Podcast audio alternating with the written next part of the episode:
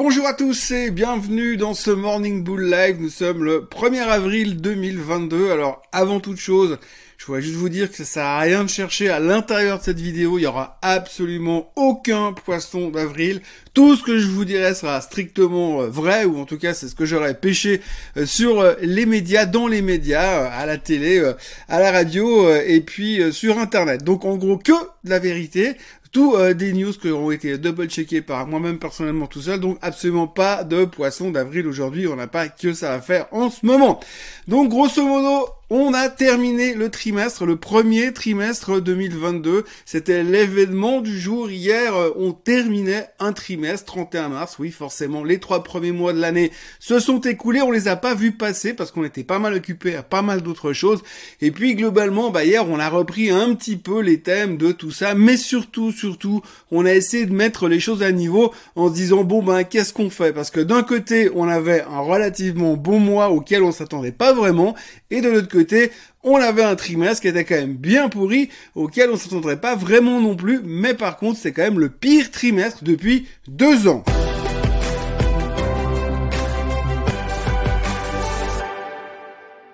Alors oui, bah vous étiez là avec moi depuis le début de l'année, hein, donc euh, les marchés euh, ont baissé au début de l'année. Alors au début c'était l'inflation, après la Fed, après la Fed et l'inflation, après l'inflation et la Fed, et puis tout d'un coup on a eu la guerre en Ukraine qui est euh, le sujet du moment. Alors les dernières nouvelles, ça n'a pas beaucoup avancé, on est beaucoup moins positif sur un accord de paix où on était au début de la semaine. Hein. Souvenez-vous qu'on était chaud bouillant sur le fait que c'était réglé, et puis que Zelensky et Poutine allaient partir en vacances cet été. Et donc du coup c'est un petit plus compliqué que ça, et là on est reparti un peu sur d'autres théories. Mais je crois que c'est des théories euh, économico-politico, fondamentales, au euh, micro, macro. Hier on s'en foutait complètement. C'était plus l'effet Ajustement de position. Ouais, vous savez, en général, euh, les, euh, les gros, gros, gros, gros gérants américains, enfin là où on n'est pas, de toute façon, les gros gérants américains, eh bien, en général, à la fin du trimestre, quoi qu'il arrive, des fois, ils aiment bien ajuster les positions. Alors, j'ai jamais trop compris ce que ça voulait dire ajuster les positions, mais en gros, ça veut dire que les mecs, ils prennent des profits pour montrer aux clients, oui, vous voyez, là, j'ai quand même gagné de l'argent. Donc, du coup, comme on a eu un relativement bon mois de mars, ceux qui ont profité du rebond, ceux qui ont eu le courage d'acheter au fond du trou, eh bien ceux-ci ils ont loqué les profits pour montrer euh, que après le 31 mars, eh bien on arrête tout, il n'y a plus rien. C'est comme si on était au bord d'une falaise et puis après le 31 mars, ou le trou noir, aucune idée de ce qui allait se passer. En fait, il va se passer la même chose qu'avant, on va repartir et on va recommencer avec les mêmes histoires. L'inflation, la Fed, la Fed, l'inflation, l'Ukraine, la Russie, la Russie et l'Ukraine. En gros, on va repartir avec les mêmes histoires. Pour l'instant, on n'en sait pas plus qu'avant. On va commencer à s'occuper des chiffres trimestriels dans quelques jours, mais pour l'instant, on était dans une phase de ce qu'on appelle ajustement de position. Alors ajustement de position, c'est un truc qui fait toujours très très classe. Hein. Quand vous allez le jeudi soir aux apéros de fin de semaine et puis qu'on commence à discuter marché, vous dites oui alors moi j'ai fait des ajustements de position aujourd'hui. Et en général, les gens posent pas trop de questions parce qu'ils savent pas trop ce que c'est, mais ils ont vraiment l'impression que vous êtes un super professionnel. Après, si on regarde les graphiques, ben là, vous avez le S&P 500 qui s'affiche. Il n'y a pas grand-chose à signaler. Ça se voit à peine. La correction d'hier, la baisse d'hier se voit à peine sur le chart. Et ce matin, on est déjà en hausse de 0,5% sur les futurs. Pour pas grand-chose, fondamentalement, on va y revenir juste après. Mais pour l'instant, on est déjà en train de récupérer un tiers de la baisse. Donc sur, sur le S&P, ça représente pas grand-chose. Sur le Nasdaq, ça ne représente pas grand-chose non plus. Il faut à signaler quand même deux trois bains de sang euh, au niveau de certaines actions ces derniers jours ou ces dernières, ces dernières heures sur le Nasdaq. La techno évidemment a pris un peu plus cher que le reste, mais bon globalement ajustement de position. Rappelez-vous ajustement de position. Et avec ça, vous avez résumé euh, la journée d'hier. En Europe, c'était euh, plus ou moins pareil, sauf qu'en Europe, on avait de toute façon ce stress ukrainien en plus parce que le sujet du moment entre l'Ukraine et la Russie c'est plus vraiment l'Ukraine et la Russie, mais c'est surtout la Russie et le reste du monde, parce que là, on parle beaucoup de gaz en ce moment, parce que hier, Poutine a annoncé quand même que si les pays qui n'étaient pas amis avec la Russie, c'est-à-dire tous ceux qui leur ont collé des sanctions sur la tête, c'est-à-dire tout le reste du monde se flashine, tout le monde leur en veut, donc du coup, euh, tous ceux qui, n'ont, qui ont collé des sanctions à la Russie dans le paquet, donc tous ceux qui dorénavant achètent du gaz aux Russes devront payer en roubles. Alors, c'est pas une grande nouvelle puisqu'il l'a déjà annoncé il y a quelques semaines, mais jusqu'à maintenant, bah, les Européens disaient oui, mais c'est pas gentil parce que finalement, bah, ils cassent, ils respectent pas le contrat. Oui, parce qu'on est en pleine période de respect. On voit très bien que les les pays, les pays entre eux se respectent énormément, qu'il y a une grande chaleur. Euh, on est vraiment à fond là dans leur commis. Euh, Poutine ne respecte pas les règles. Les Européens étaient choqués. On en a parlé plusieurs fois déjà ces derniers temps. Mais là, Poutine, il était clair à partir du 1er Donc pour information, le 1er avril, c'est aujourd'hui. Ceux qui ne payent pas leur gaz en roubles, eh ben, ils auront juste de gaz. On va juste fermer le robinet. Donc voilà. Donc comme d'habitude, nous on a privé euh, les Russes du McDo et eux ils nous privent euh, du gaz, ce qui est pas mal aussi comme stratégie. Donc en gros, on a une grosse discussion aujourd'hui, on sait pas trop ce qu'il va faire, est-ce qu'il va vraiment appliquer ce qu'il a annoncé par rapport à ce paiement en rouble ou pas, mais on est un petit peu stressé. bref, hier l'Europe terminait également en baisse, CAC, DAX, etc., etc. Donc on est toujours dans notre range descendant sur l'Europe, on est quand même moins bien barré techniquement que ce que les Américains sont pour l'instant, mais voilà, fin de trimestre on fait tabula rasa, on repart à zéro. On repart à zéro, sauf qu'on est toujours dans la même situation qu'avant, il y a toujours rien qu'à changer. Il y a toujours rien qu'à changer parce que bah, l'inflation, elle est toujours là, on l'a vu hier avec les chiffres de l'inflation en Europe, à plus de 7%, l'Espagne à plus de, à près de 10%, on parle même pas des États-Unis, donc l'inflation est toujours là. La Fed va devoir, on va continuer à monter les taux, ça on le sait, on a déjà intégré notre 0,5% de hausse de taux en mai, quasiment, c'est une quasi-certitude, ça fait bien du quand même du bien d'avoir des certitudes dans ce marché et puis, bah, forcément, la guerre entre la Russie et l'Ukraine, c'est toujours là. Il y a toujours pas d'accord de paix. Il y a rien qui est réglé. Ça continue à bombarder. Donc, on a un autre trimestre, mais on n'a pas vraiment changé de paradigme. On est toujours dans la même euh, merde qu'on était le 1er janvier, le 1er février, le 1er mars, sauf qu'il y a un trimestre qui s'est écoulé. Alors on va parler du trimestre aujourd'hui, et puis on va passer à autre chose demain, enfin lundi en tous les cas, je l'espère. Et puis alors, euh, la grosse nouvelle du jour, alors je la mets entre guillemets, la grosse nouvelle du jour, puisque c'est ce qu'on abordait déjà hier matin, eh bien Biden a donc effectivement officialisé ce concept de balancer un million de barils de pétrole par jour. Alors tout le monde a sauté au plafond en disant oui, un million de pétrole par jour, c'est que dalle. De toute façon, ça va pas changer grand chose selon les, ex, euh, les, calculs de Monsieur euh, Biden, les calculs qu'il a fait avec son boulier hier dans le grand salon de la Maison Blanche,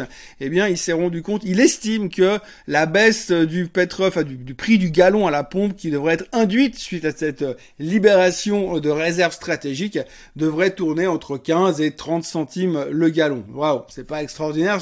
Si on regarde juste que valait le gallon il y a encore trois mois en arrière, je vous dis pas que 15 centimes c'est juste que dalle. Puis 15 centimes chez nous, ça va se répercuter en rien de toute manière. Puis de toute façon, comme chaque fois qu'il répercute la baisse du baril, il faut attendre six mois. Je pense pas que ça va changer quoi que ce soit. Néanmoins, néanmoins, l'impact psychologique, malgré qu'on s'attendait vraiment à cette nouvelle qui était top secrète, mais qui avait quand même des gars qui avaient laissé euh, fuiter dans la presse discrètement, eh bien, ça a quand même mis un tout petit peu de pression sur le baril.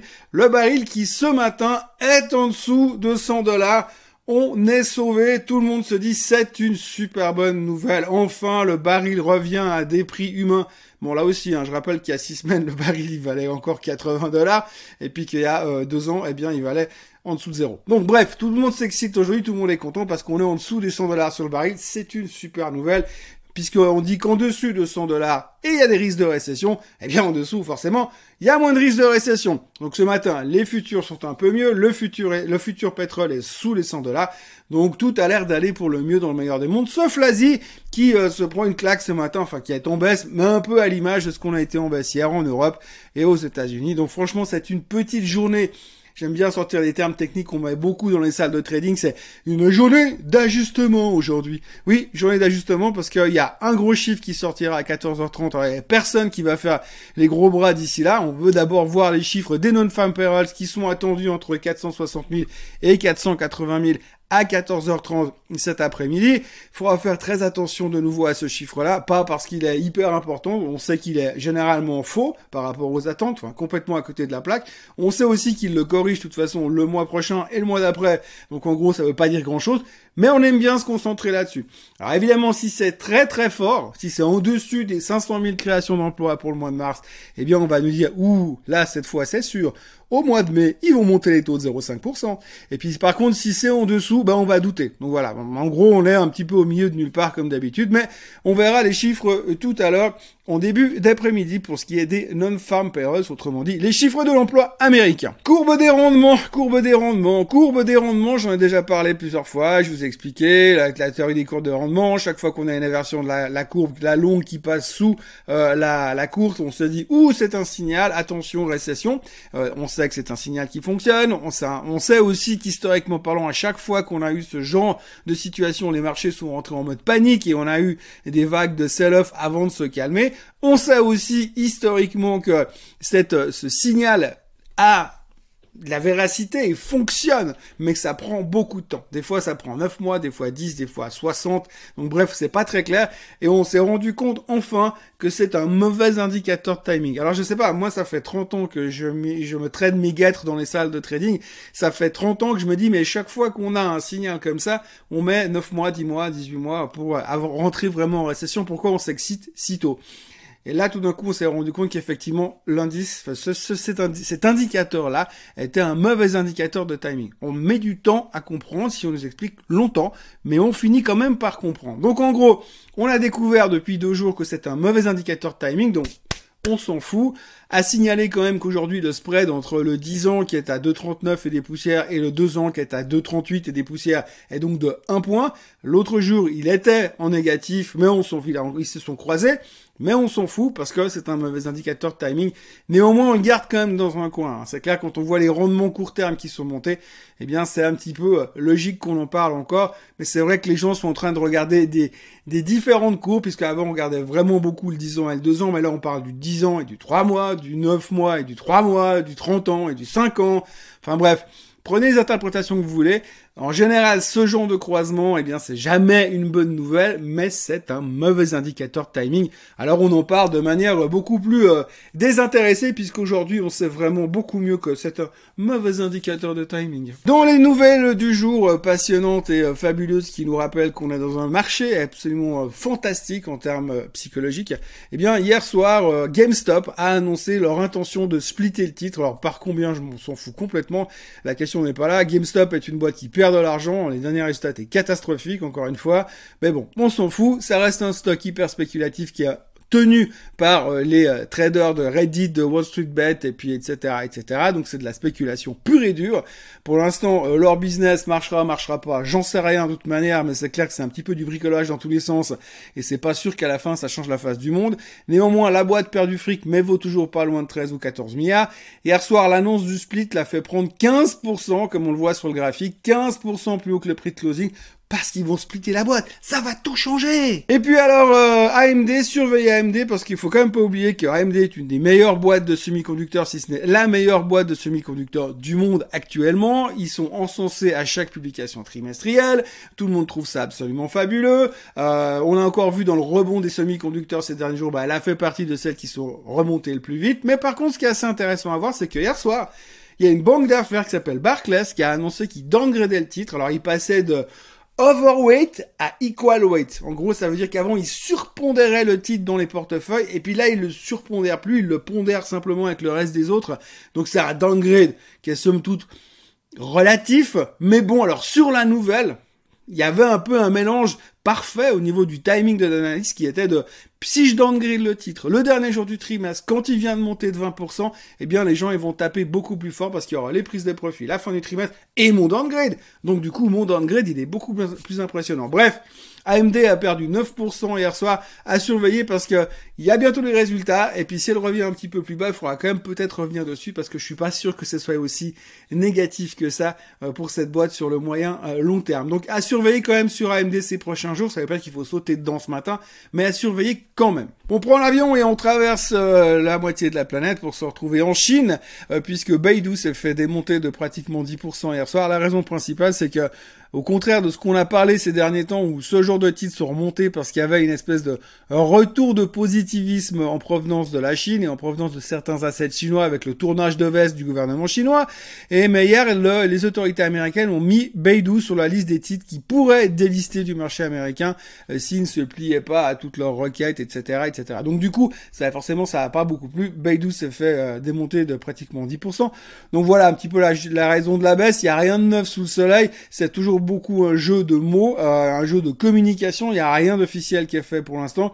Ça continue à aller de manière très spéculative. Mais comme de toute façon aujourd'hui, s'il y a un maître mot qu'il faut retenir de tous ces trois derniers mois, de ce premier trimestre 2022, c'est qu'on a une vision mais méga court-termiste, que personne ne voit plus loin et que tout le monde réagit sur des nouvelles qui sont euh, des nouvelles, ou soit, mais qui n'ont pas un impact immédiat et qui n'ont peut-être même jamais d'impact. Mais enfin, pour l'instant, ce marché est fait ainsi, ainsi fait. Eh bien, à la moindre news, on réagit, on tire d'abord et on pose les questions ensuite un peu euh, à la mode de la police américaine ou alors carrément euh, de Will Smith puisque de toute façon encore aujourd'hui ce qui intéresse beaucoup plus les médias et y compris les médias financiers c'est la gifle de Will Smith qui passe largement devant au niveau de l'intérêt par rapport à l'inflation, par rapport à la Fed, par rapport à la Russie et l'Ukraine et par rapport Voilà ce qu'on peut dire aujourd'hui. On vient donc de terminer un trimestre. On a fait page blanche. On a effacé le tableau noir. On repart à zéro. Nouveau trimestre, numéro 2 en 2022.